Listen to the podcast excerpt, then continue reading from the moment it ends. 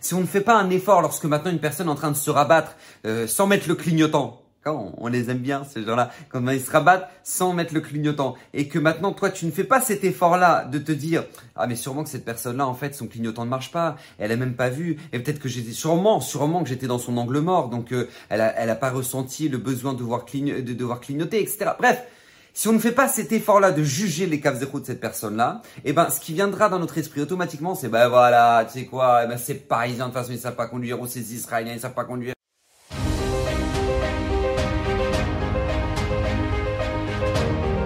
Alors, Bezrat Hashem Zera Shimshon de cette semaine est dédié pour l'élévation de l'âme de Richard Hamouch Ben Yaakov Journo, qui est tout simplement le père de mon très cher ami Edith Nafshi, Shibadel Echaim Toim Arukim Shalom Bezrat Hashem Ruben Journo.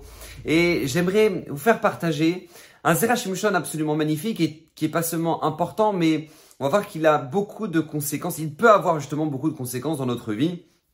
Donc je pense que c'est important vraiment de l'aborder, et tout particulièrement cette semaine. Pourquoi cette semaine? Parce qu'on aborde cette notion justement parachat de cette semaine. Voilà, pas besoin d'aller chercher plus loin. Déjà, parachat de cette semaine.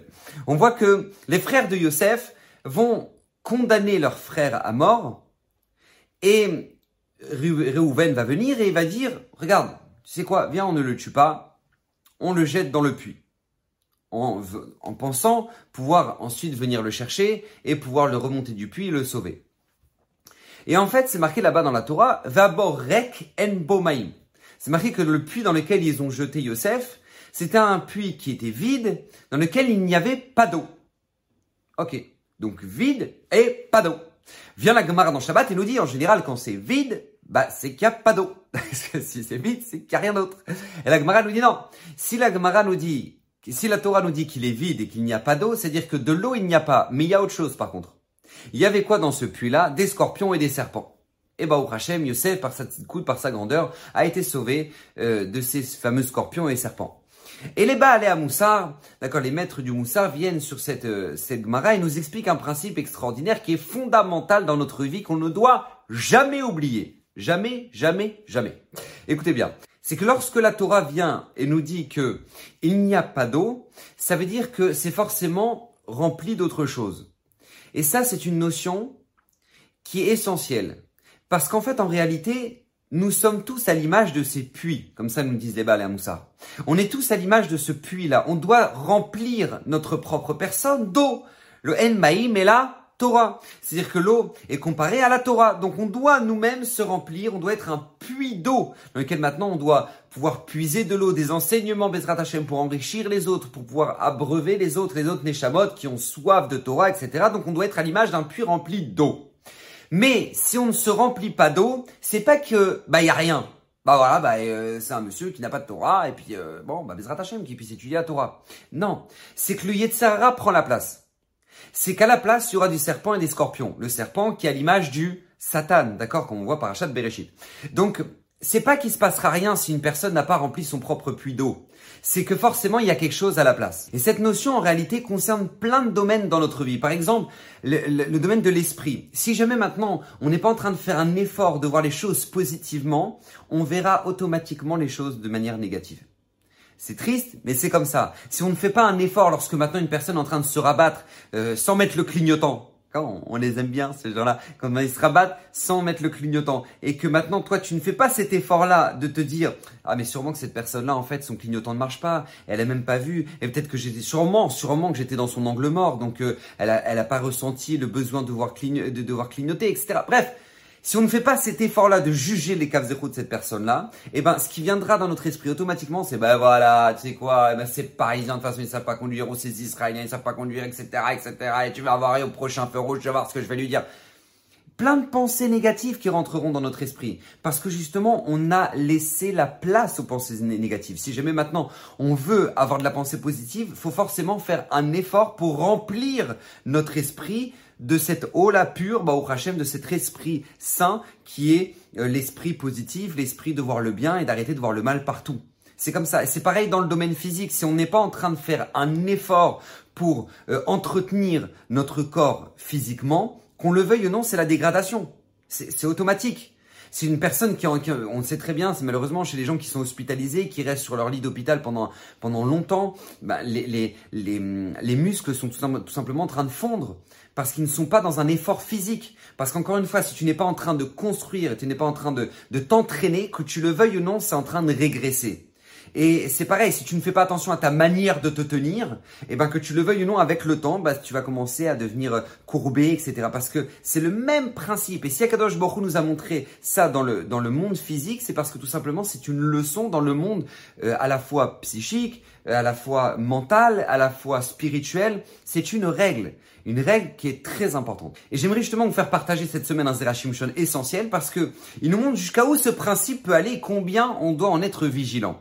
Alors vous savez, la Mishnah dans Pirkavot, 5e chapitre, 7e Mishnah, la Mishnah nous ramène une liste de comportements qui amènent des malédictions euh, dans le monde, d'accord De la famine, des épidémies, etc. Et la Mishnah, parmi toute la liste, elle nous dit Veshelo litol et achala, une personne qui ne prélève pas la chala, ra'av shen klaya ba.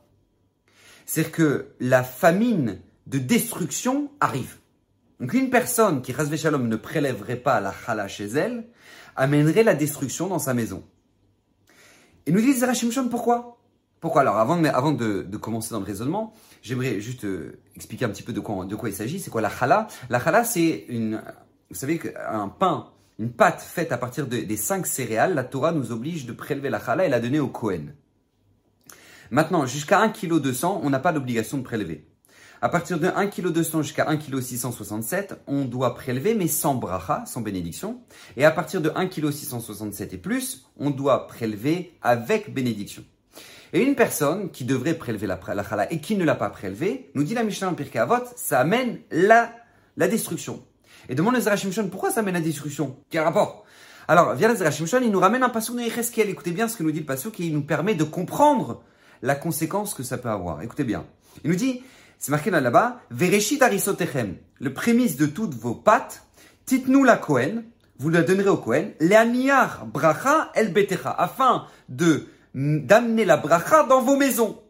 Donc nous dit les Erachim on apprend de, ce, verset-là que la chala est source de bracha dans une maison. Une personne qui prélève la chala et qui fait des efforts de prélever la chala, et c'est vrai. Et d'ailleurs c'est conseillé, c'est conseillé, c'est pas obligatoire, mais c'est conseillé de euh, de faire le à chaque fois quand on fait les chalot, parce qu'on n'est pas obligé forcément de faire un kilo de chala.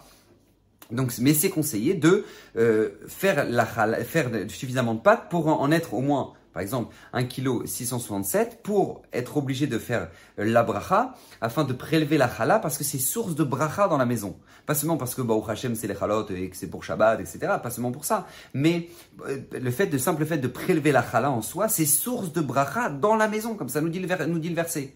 Et bien le Zerachim nous dit maintenant on peut comprendre ce que nous dit la Mishnah en Birkavot. Parce que, en fait, on a deux choix. Une personne a le choix de prélever la chala et par conséquent amener la bracha dans sa maison. Mais à l'inverse aussi, si la personne ne prélève pas la chala, c'est pas ah bah elle a décidé de ne pas ramener la bracha dans sa dans sa maison. C'est pas juste que elle a transgressé un interdit parce qu'elle est obligée de prélever la chala.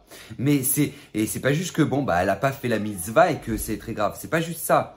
C'est que cette personne-là par conséquent amène la klala, amène la destruction, dans sa maison. Pourquoi? Parce que justement, puisqu'elle avait la possibilité que cette chose-là soit source de bracha dans sa maison, et qu'elle n'a pas décidé de, ramener la bracha, donc par conséquent, nous dit Zerach c'est la klala qui arrive. Et combien ça, on doit en être vigilant. Alors je vous dis pas ça pour vous angoisser, pour qu'après vous dites ah bah voilà, je préfère pas la krala, il m'arrive que des galères, c'est sûr ça va m'arriver, shalom. Non, c'est c'est pas le but de la vidéo. C'est juste nous faire comprendre que ce principe là qu'on voit par achat cette semaine va bor rek en bomaim, que le puits est vide, il ne contient pas d'eau. S'il contient pas d'eau, il contient forcément des scorpions. Ce, principe-là est vrai dans tout. C'est pas non seulement dans la pensée, comme on l'a expliqué, non seulement physiquement, mais pareil dans notre Torah. Remplit pas de Torah, ce sera forcément du Yetzerara qui, le remplacera. Parce que nous dit la Mishnah dans, dans, dans Kiddushin, il n'y a pas de secret. Il n'y a pas de secret. Barati Yetzerara, Baratilo Torah Tavlin. J'ai créé l'Yetzerara. Le seul antidote qui peut faire fuir le Yetzerara, c'est la Torah. Il n'y a pas d'autre ségoula, il n'y a pas d'autre moyen. C'est que la Torah. On doit se remplir d'eau de Torah pour faire fuir justement le serpent qui est l'Yetzerara. Et ce principe-là est vrai, comme on vient de l'expliquer, comme nous montre le Zerachim Shon, dans nos, dans la bracha, dans notre maison. Akadosh Baruch nous offre des opportunités, Baruch Hashem, de remplir notre maison de bracha. Euh, non seulement à travers euh, la frachatrala, mais à travers le fait de, par exemple, nous dit la Gemara, de faire netilat yadaim, etc., bien correctement, beshefa avec plein d'eau. C'est aussi une source de bracha plein. Il y a plein de sources de bracha qu'on peut avoir dans notre maison facilement. Et euh, nous dit les Zerachim Shon combien on doit en être vigilant? Parce que c'est justement lorsque c'est facile et lorsque c'est abordable et lorsque il est possible pour nous, Baruch Hashem, que la bracha arrive, que Chazve Shalom, si on ne le fait pas, c'est autre chose qui arrive. Donc Bezrat Hashem, Kadosh Baruch nous protège de tout mal, amène la bracha dans nos maisons, Bezrat Hashem, et que le mérite du Zerachim Shon qui a promis que tout celui qui l'utilisera régulièrement méritera une multitude de bénédictions. Alors Baruch Hashem, vous avez une liste sur la, de, de, de, sur la chaîne YouTube. Et je rappelle, ces paroles de Torah sont pour l'élévation de l'âme de Richard Hamouche Ben Yaakov. Journaux Bracha et à la semaine prochaine.